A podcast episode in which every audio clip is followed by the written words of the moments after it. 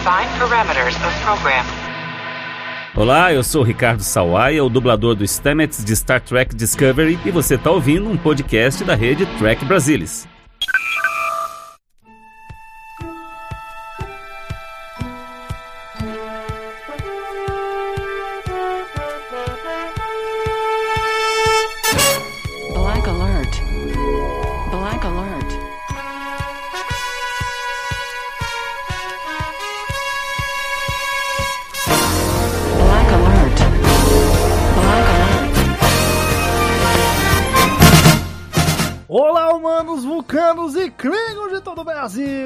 Brasil! Está começando mais um Black Alert, o seu podcast de jornada nas estrelas. Aqui quem fala é Gustavo Gobi e comigo, como sempre, Maína Maal. E aí, Maína, tudo bem? Olá, queridos! Tudo bem? Que maravilha! Maína, você está pronta para viajar no tempo hoje? Tô. Tá pronta? Você já sabe qual é o tema aqui da pauta da semana aqui do Black Alert, né? Sabe, pô. Então conte aí para os nossos ouvintes sobre o que, que nós vamos falar, porque eles, eles claramente não sabem, né? Eles clicaram no programa, eles Não. viram a imagem, a capa do episódio, mas eles ainda não sabem o tema. A gente finge que eles não sabem. Qual é o tema, Marina, do Black Alert de hoje? É. o tema do Black Alert de hoje é a rosquinha mais amada do Brasil. Também conhecido como Guardião da Eternidade. Pois é, o artifício de roteiro mais safado que existe na ficção científica. Porque eles poderiam fazer muitas coisas, né, Pra fazer viagem no tempo em Star Trek. Pensamos, e se a gente fizer só um portal? Aí a pessoa entra e, e aí a pessoa vai lá e viaja no tempo. É isso, acabou. E aí É isso. fizeram, né? Perfeito. E aí fizeram num formato escroto também, né? Pra mostrar o baixo valor de produção. e tá lá. É um ícone da cultura pop. Tá vendo a genialidade de Gene Roddenberry e equipe? É Não, um negócio de outro nível, né? Perfeito, perfeito, perfeito. Pois é, senhoras e senhores, hoje vamos falar do Guardião da Eternidade. Ele que foi introduzido lá na primeira temporada da série clássica de Jornada nas Estrelas, no episódio A Cidade à Beira da Eternidade, ou, se você é gringo, The City on the Edge of Forever, né? Enfim, um clássico de Jornada nas Estrelas, um dos episódios aí mais aclamados da série clássica e, por que não, um dos episódios de Star Trek mais aclamados da história, né? E o Guardião da Eternidade, ele voltou a aparecer, né? Retornou a franquia lá na série animada, no segundo episódio da série animada, na primeira temporada, no episódio Yesteryear, que eu não lembro a tradução aqui, se você quiser saber, vai lá no Netflix. e mais recentemente, ele esteve de volta aí nas telinhas em Terra Firma, parte 1 e parte 2 o- da terceira temporada de Star Trek Discovery. Maína, já, já vou lançar aqui. Qual das três versões, se é que a gente pode chamar de versões, do Guardião da Eternidade você mais gosta? Tem características importantes e ótimas de cada um deles, né? Acho que o, o da série clássica foi o que deu o, start na nossa imaginação, no nosso consciente, inconsciente coletivo sobre o que é o Guardião da Eternidade. E tem seu valor, claro. Só acho ele meio arrogante.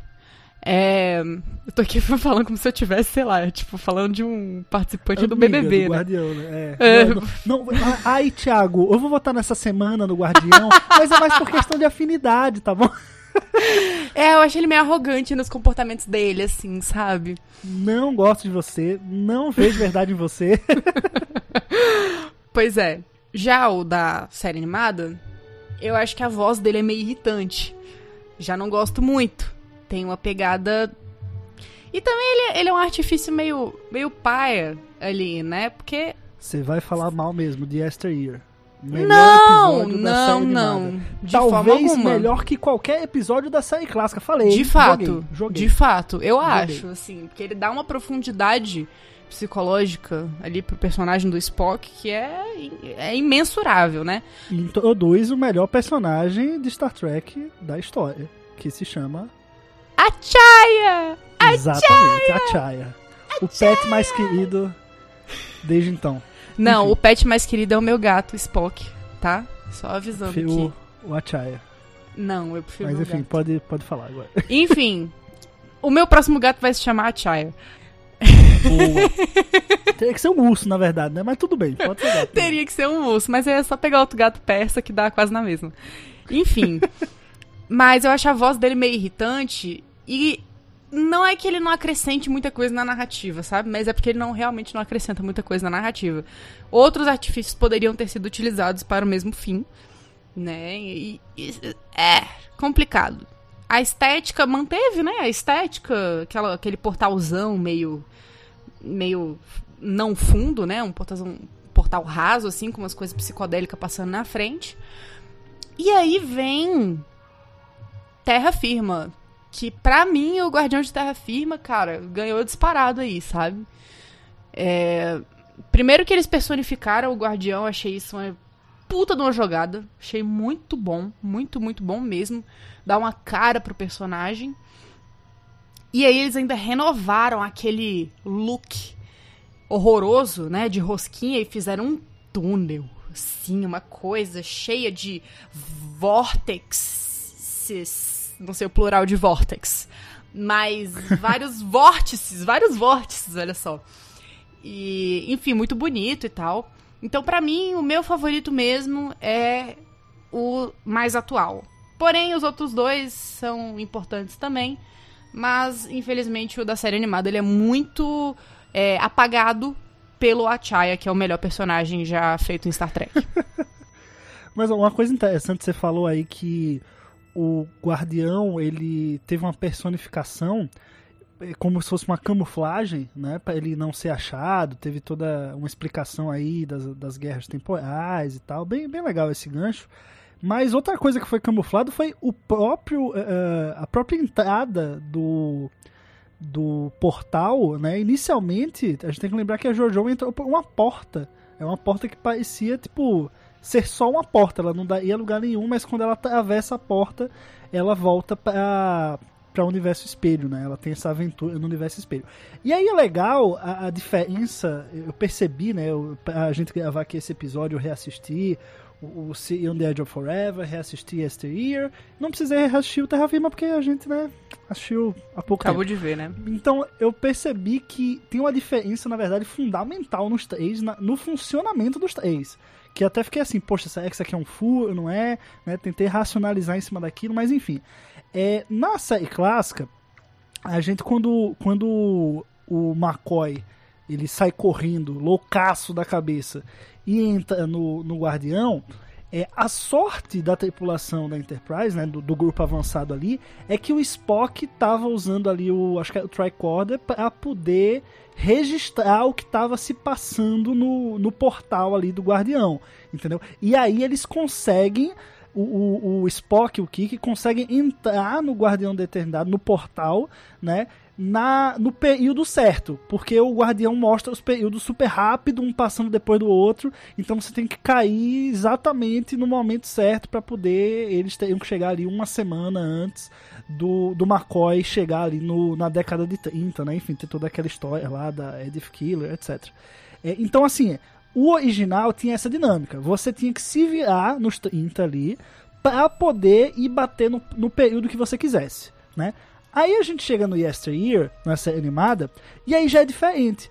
Porque mostra o, o, o Spock e o Kirk e um, um grupo avançado é, saindo do Guardião. Eles estavam numa missão em Orion, mas uma Orion de outro tempo, muito no passado. E quando eles voltam, ninguém reconhece o Spock. É como se a linha do tempo fosse reescrita e o Spock não tivesse vivo. E ninguém reconhece, nem o McCoy reconhece, a Enterprise já tem um outro é, é, primeiro oficial, é bem, bem interessante. E aí o que o Spock precisa é voltar ao Guardião, né, entrar de novo no portal, para tentar reajustar a linha do tempo e é quando ele encontra ele mesmo criança, etc. Mas aí o que, é que acontece? Nesse caso, ele dá as coordenadas, digamos assim, para o Guardião. Ele fala: Eu quero ir para Vulcano no mês tal, no período tal entendeu? No, no, local tal. Então, assim, ele dá todas as coordenadas e o guardião simplesmente vai lá e ele entra no portal e joga ele para aquele momento histórico ali, momento né, cronológico. Então, já tem uma dinâmica diferente. Ele não, não precisou é, saber o tempo certo de entrar. Ele pediu e o guardião deixou. E em Discovery é um- uma terceira dinâmica. Porque o Guardião. Eita, me engasguei, peraí. Em Discovery é uma terceira dinâmica.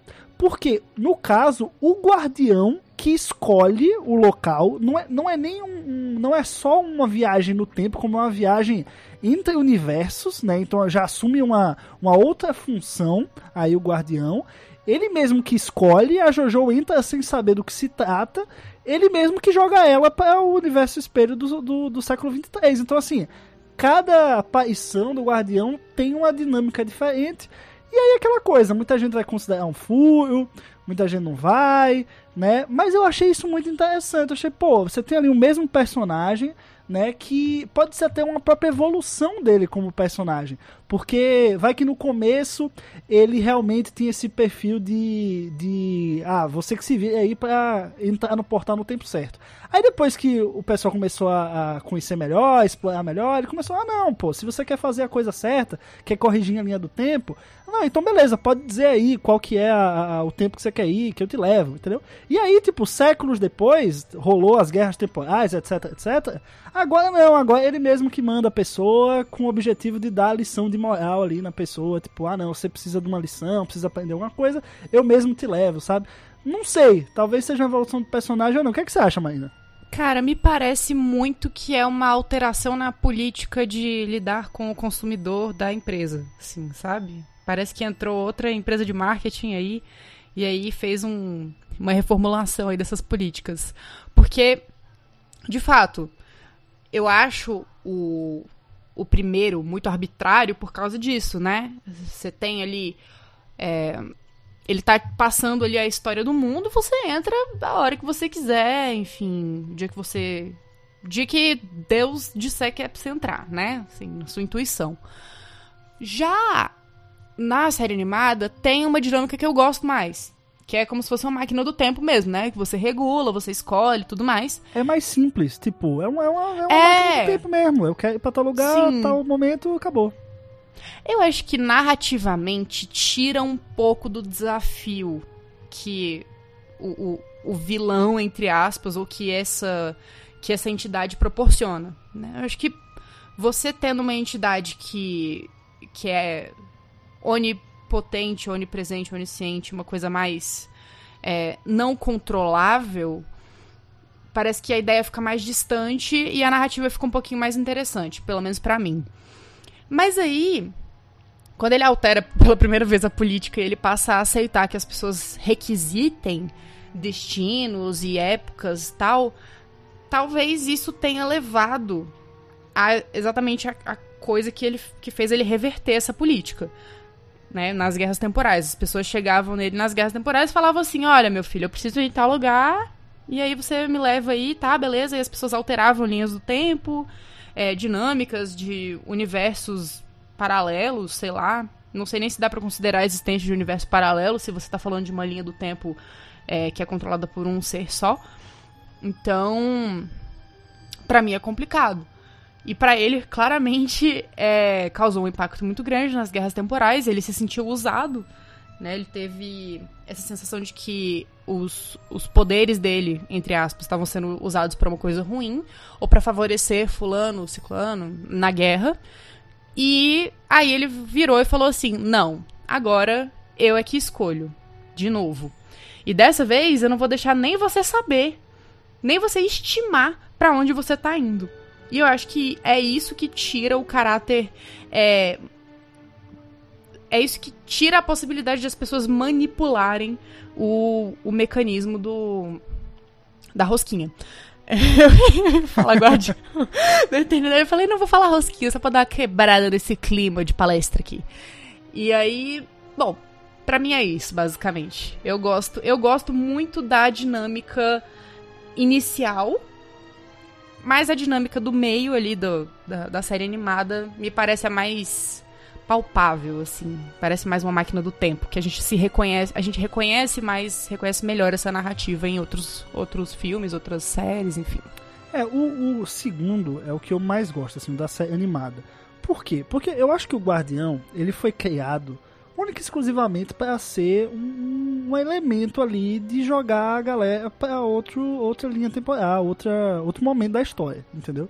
Tipo, não, não é para você ter um grande um grande conflito, uma grande coisa que levou a galera a entrar no, no Guardião e tal. Eu acho que a, a graça da coisa é é aventura no, no, no, passado, ou no futuro, ou no universo espelho. É isso que é a graça. É você poder pegar aqueles personagens que você tanto gosta, o Kirk, Spock, ou a Jojo, enfim, e você jogar eles em outro período, sem precisar se alongar demais na explicação do porquê que aquilo aconteceu. Entendeu? Então eu acho que pra mim esse é o grande trunfo, assim.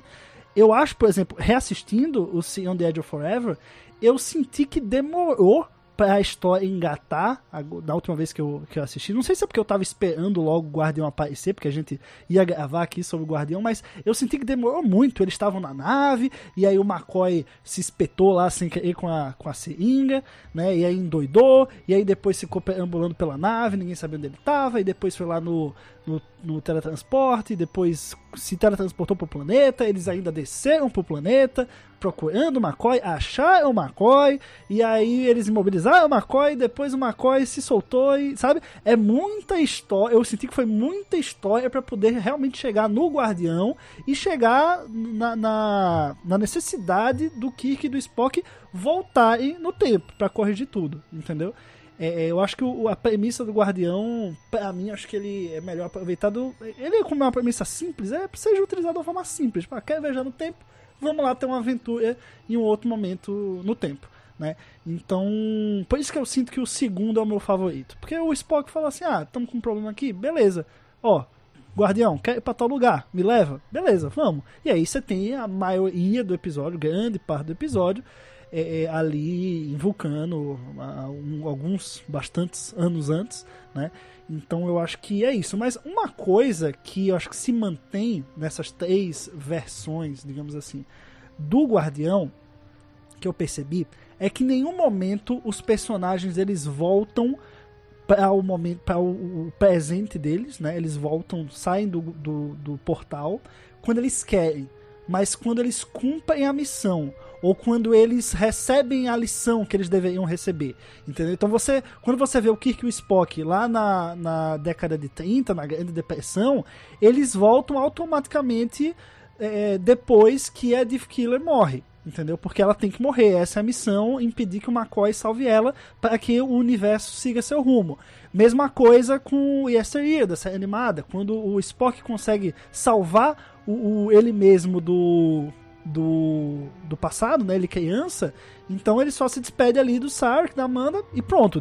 De repente ele tá saindo do, do portal. A Jojo é a mesma coisa. Quando ela, ela morre, né, lá no, dentro do portal, no universo espelho, e aí ela aprendeu a lição, sabe? Ela vê que as coisas não devem ser daquele jeito e que ela precisa repensar muita coisa da, do que ela acha, ou talvez ela, ela se sinta, não se sinta mais é, do universo espelho, né? E quando ela, quando ela recebe essa lição, quando ela aprende essa lição, ela sai do, do portal, entendeu? Então é, é, algo que tem nas três versões que eu acho muito legal, porque tira também um pouco desse teor de máquina do tempo. Ah, eu vou lá e eu, eu desisto da missão quando eu quero, ou eu vou lá e uso ela de novo. Não, você tem uma missão, você tem uma, uma lição para tirar disso aqui. Quando você finalizar, aí o próprio guardião aparentemente te joga de volta, né? Você não vê lá a rosquinha, por exemplo, na década de 30. Você não vê a rosquinha lá em Vulcano junto com o Spock criança, entendeu? E nem vê ela no universo espelho. Então é, é questão do próprio guardião decidir ali, não, agora tá ok, você fez, agora você sai. Eu acho isso bem legal. É, eu gosto disso também, principalmente é, eu não sei, eu ia trazer, na verdade, outro ponto que ele aparece mais no primeiro e no terceiro episódios, né, em que o Guardião aparece. No caso, o, o da série original e o de Discovery. Que é o fato de que você realmente não controla a hora que você volta. Você volta quando você tem que voltar. E aí, quando você volta, é como se você nem tivesse ido embora. Ou como se você tivesse ido embora por, sei lá, segundos ou minutos. Eu acho isso muito interessante né? Como se o Guardião nem desse muita oportunidade de você pensar, né? Assim, é, ou as pessoas que estão assistindo de fora, né? De essas pessoas pensarem que, que muita coisa aconteceu. Né? Pra mim é um artifício interessante que não foi tão utilizado assim, ou que não deu pra ver tanto em Yesteryear, porque quando o Spock foi embora, é, as pessoas ainda não reconheciam ele, né? Quando ele voltou, as pessoas já reconheciam, mas a gente não sabe exatamente quando que ele voltou. A gente sabe que é na mesma missão, mas não sabe os minutos, as horas, enfim, é isso. E uma coisa que você falou sobre a dinâmica do episódio da série clássica, putz, eu fiquei aqui refletindo porque eu concordo muito. Muito, muito, muito. Na minha singela opinião, o episódio ele teria sido melhor aproveitado se todo aquele trelelê do início ali tivesse, sei lá, menos de 15 minutos e eles aproveitassem mais o pós. Porque o, o Kirk ele faz uma um- uma coisa, né? Ele tem um, um comportamento que vai contra todos os instintos do McCoy, né? O McCoy, no final ali do episódio, já, já tá lúcido. E ele já, enfim, tá bem e tudo mais, se recuperando da vacina que ele tomou, da vacina da Pfizer. Não sei se foi, ah, né? Ah, Pela loucura dele, deve ter sido alguma não aprovada aí. Acho que foi Sputnik que ele tomou. É, eu também acho. Deve ter sido a vacina da Rússia. Enfim. Mas. é, ele já tava são. E aí ele queria realmente salvar a Edith. Porque ela ajuda ele, enfim. E ele também é médico. Ele sabe que o destino dele é salvar pessoas e não deixar as pessoas sucumbirem ao seu destino com, com tanta rapidez, assim. Ele é basicamente. A função dele é evitar a morte. E o Kirk impede ele de fazer isso. E aí eu queria ver um pouco a repercussão disso na relação dos dois. Eu acho que teria sido muito interessante. Apesar de ser uma série episódica, é, para mim teria dado um pouco mais de profundidade, assim, de como é, o, o- como o próprio Kirk deve ter ficado depois disso. Porque eu imagino que ele também tenha ficado muito sentido, muito. é, deve ter se culpado muito, enfim. Porque ele já tava na dúvida se ele ia salvar ela, se ele não ia salvar ela, mesmo depois de o Spock falar pra ele que ela teria que morrer. Então. Não sei, eu queria muito ter visto o que aconteceu depois. E me faltou. Essa conclusãozinha, assim, acho, acho que ia ser muito boa pro episódio. Mas não, eles passaram muito tempo ali no início, naquele trelelê de, ah, não, porque a nave tá, tá aqui dando uns trancos. Ah, não, porque ondas temporais e não sei o quê. Que é uma coisa que a gente não vê em Yesteryear. A gente sabe que eles estão fazendo pesquisas lá, enfim. Mas a É, gente já começa o vê. episódio, eles já estão saindo da, da rosquinha ali. Sim, exato, exatamente. E em Discovery, eu vou te ser sincero, eu não lembro se tem essa, essa, essa coisa Não assim. ah, demora eles muito. A, a gente só não sabe que eles que eles estão indo até o Guardião da Eternidade, né? É um até o final da segunda parte do Terra Firma é um- uma grande incógnita o que é, que é aquilo ali. Mas eles vão, no- eles descem no planeta com o objetivo. Não, aqui parece que tem a questão da cura da Jojo. é isso, Então, vamos lá. Mas aí a nave tá em risco? Porque, pelo que eu entendi. Não. É. Não, né? Não teve nenhum Não. tranco e barranco, nenhuma Não, é, é um oscilação temporal ali aqui. onde eles têm indícios de algo que pode salvar a Jojo e é isso. Então? Tipo, eles, pois é. eles Aí- captam esses sinais, mas não, não chega a atrapalhar a nave, eu acho. Tá. Não sei.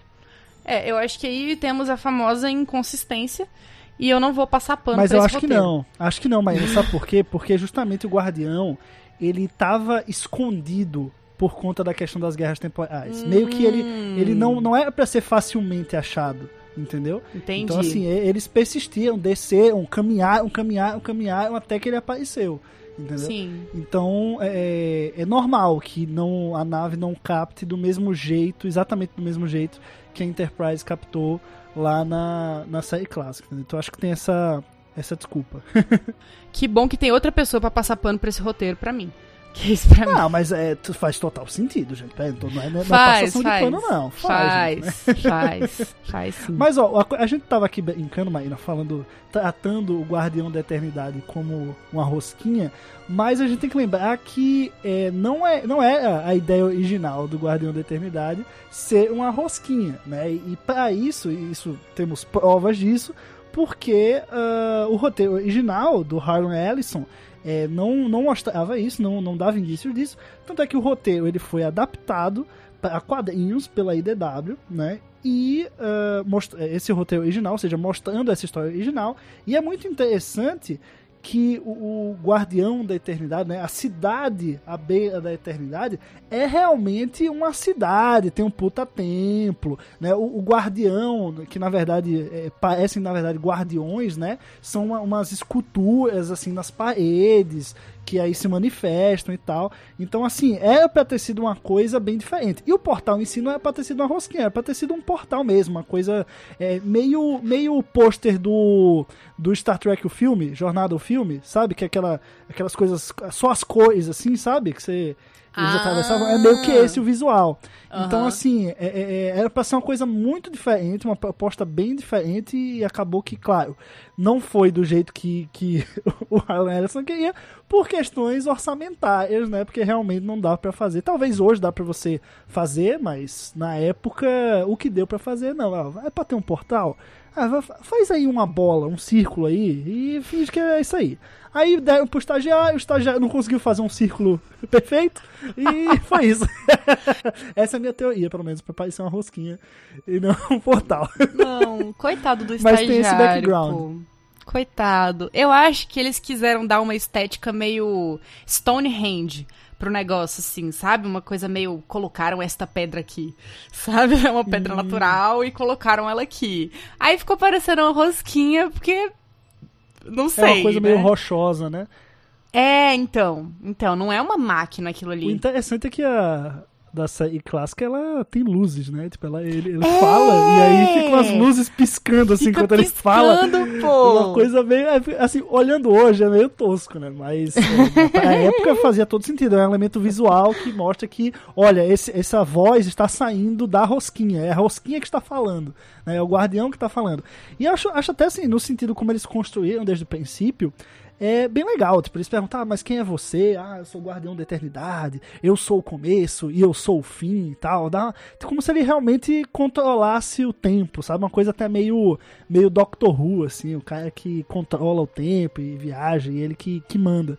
Né? Então eu achei bem legal o conceito desde, desde o início. E assim, tirando o Carl, né, lá no Discovery, eles, eu acho que as duas versões têm uma voz muito estranha, assim, uma voz Nossa, grossa, muito. mas que ao mesmo tempo não, não, não se impõe de forma alguma, assim. É, mas é, faz faz parte. Exatamente. É porque chega a ser engraçado, né? Chega a ser uma voz engraçada. Parece que é alguém de voz fina tentando fazer uma voz grossa. É uma coisa. É uma coisa meio assim. É, é, exato. E a voz fica gemendo, né? Oh, oh, meu Deus! É aquela oh. voz de fantasma de filme de terror, assim. Sim. Bem antigo, bem trash. Aham. Mas o da série animada é pior ainda. É, a É voz pior. ainda é- tem esse mesmo princípio, mas ainda é pior. Não, não sei, não sei se é o mesmo dublador ou se é diferente. Não é, Mas, enfim, não é, é são pior. duas pessoas diferentes. Pode ser o mesmo, mas é pior. Horrível, péssimo. Mas, ó, outra, outra obra que também envolve aí o, o Guardião da Eternidade, né? Claro, também não, não é cânone, assim como o HQ é, é, do roteiro original do Harlan Ellison também não é cânone, né? Que é Star Trek Portal do Tempo, o livro do A.C. Crispin, né? Que, na verdade, mistura duas... Meio que mistura duas histórias de Star Trek, né? Uma, claro, pega o, o, o Guardião da Eternidade como aí um ícone de See on the Edge of Forever e mistura também a questão da viagem no tempo com aquela aventura é, é All Our Yesterdays, se eu não me engano, que tem a, a Zara Beth, que o Spock e, o Kirk Eu amo esse junto com episódio. ela congelando. Esse episódio é tudo. E aí o, o. Spock e ela se envolvem. Enfim, é, no caso, ele, eles, o Kirk e o Spock, eles voltam, ou só o Spock, não lembro. E- eles usam o Guardião para voltar no tempo para reencontrar a Zara Beth e descobrem que o Spock é, tem um filho, né, ou vai ter um filho. Enfim, não, não, gente, li tem muito tempo esse livro, né? Mas fica aí a recomendação porque é bem legal. Quem curte o, o conceito do Guardião da Eternidade, lógico que vai gostar.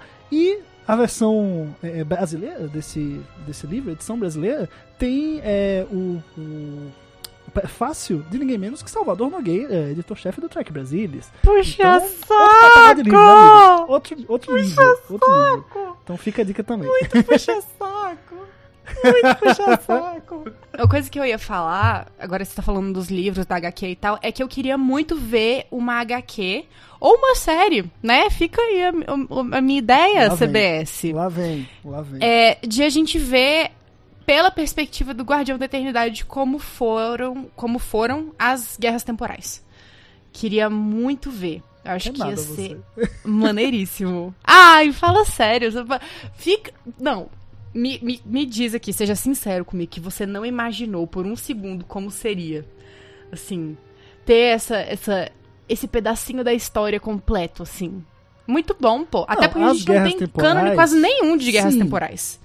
Ok, pode ter. Mas assim, o, a perspectiva do Guardião acho nada a ver. O que eu acho que poderia ter eram assim, mais episódios explorando o Guardião. Eu, eu não sei como, tipo, outras séries não se aproveitaram desse artifício tão simples para poder colocar histórias de viagem no tempo, sabe? Eu fico perplexo o quão pouco o Guardião da Eternidade foi utilizado nesses mais de 800 episódios de Star Trek e tantas séries que, que a franquia tem, e ele só foi usado em três, sabe? Por isso que quando eu vi em Discovery eu surtei. Eu falei, porra, meu Deus, finalmente alguém, alguém usou.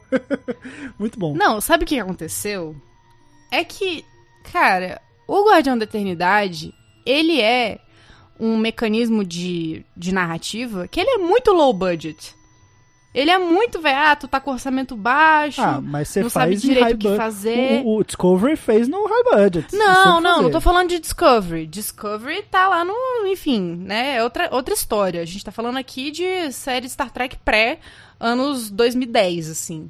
Que, cara, a série original, assim, né? Foi cancelada na terceira temporada, né? Assim, teve uns trancos e barrancos ali na produção, né? Tiveram que refazer o piloto. E aí, eu acho que teve uma, uma hora que chegou a ficar. Chegou a meio que ficar meio escasso, assim, o negócio do, do, do budget ali da galera, né? Eu esqueci como é que fala budget em português, meu Deus do céu, Orçamento. orçamento! Ai, alma de publicitário, Orçamento. viu? Show. Que ódio, que ódio. Acho que o orçamento começou a ficar escasso.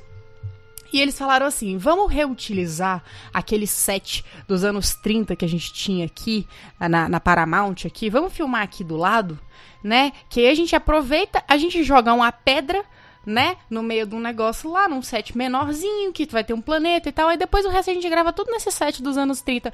Ah, mas como é que vocês vão fazer isso encaixar na narrativa? Né, a gente dá um jeito, fica tranquila. Aí eles pegaram pegaram esse set, deve ser reutilizado de alguma outra série, de alguma outra produção, e fizeram. Eu, eu, assim, na minha perspectiva, me parece ser um episódio bem low budget, principalmente por conta dos efeitos visuais e sonoros ali do negócio, me pareceu demais, assim. E, assim, série animada não tem, não tem nem o que falar, né, pô. É que se você quer uma coisa mais low budget do que uma série animada dos anos 70, não tem, né? Principalmente de Star Trek, que tava embaixo na época. Mas, enfim. Agora em Discovery, os caras pegaram o artifício e reutilizaram. Porque não significa mais low budget. Não tem mais essa cara horrorosa que ainda teria, eu acho que ainda teria nas séries que vieram depois. Ainda teria uma cara feia ali em TNG. TNG que tem outros artifícios para viajar no tempo, como o Q. Né? O Q volta muito forte para Star Trek. É, volta não, né? Surge em Star Trek e fica muito forte é, em, em Voyager. Aparece um episódio em DS9. E DS9 é uma, é um- já é uma história muito mais serializada do que episódica. Então, realmente, pra mim, não faria muito sentido ficarem voltando e voltando e voltando ao passado. Lembrando também que, pelo menos da minha lembrança, da minha cabeça, na série original não tinha holodeck nas naves. Exato. Então, tá vendo? Já tinha outra desculpa pra fazer a série low budget com o estúdio do lado. É isso, pra mim é isso. Tudo, é uma tudo, tudo no mundo, querido liberal, se resume a uma questão orçamentária. Bom, pessoal, então é isso. Esse foi mais um Black Alert. Se você curtiu aqui esse papo sobre o Guardião da Eternidade, este grande personagem aí, né, que está em três séries de, de Star Trek. Enfim, já sabe, né? A gente continua o papo lá em trekbrasilis.org. Você vai lá no post desse episódio, a gente continua o papo lá. Queremos saber de você, né? O que, é que você acha do Guardião da Eternidade? Qual, é- qual das, das três versões é a sua favorita? Enfim, a gente continua a conversa por lá. Valeu, galera. Esse foi mais um Black Alert. Abraço e vida longa e próxima.